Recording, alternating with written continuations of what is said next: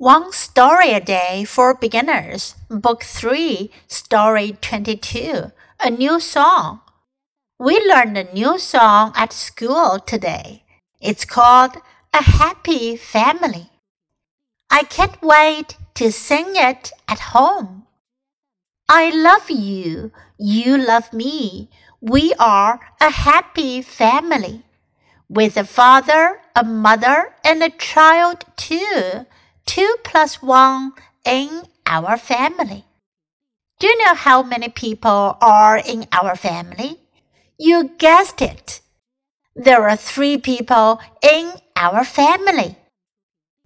这故事讲的是 a new song，一首新歌。We learned a new song at school today. 今天我们在学校学了一首新歌。It's called a happy family，叫做快乐的一家人。 I can't wait to sing it. I can't wait. 我等不及了，我等不及要做什么事了。I can't wait to sing it at home. 我都等不及要在家里唱这首歌了。I love you, you love me. 我爱你，你爱我。We are a happy family. 我们是快乐的一家人。With a father, a mother, and a child too. 有个爸爸，有个妈妈，还有个孩子。 two plus one in our family. 二加一，我们家有二加一。Do you know how many people are in our family? 你知道我们家有几个人吗？You guessed it. 你猜对了。There are three people in our family. 我们家有三个人。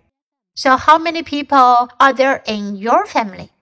你们家有几个人呢 ？now listen to the story once again. A new song. We learned a new song at school today. It's called A Happy Family. I can't wait to sing it at home. I love you, you love me. We are a happy family. With a father, a mother, and a child too. Two plus one in our family. Do you know how many people are in our family? You guessed it. There are three people in our family.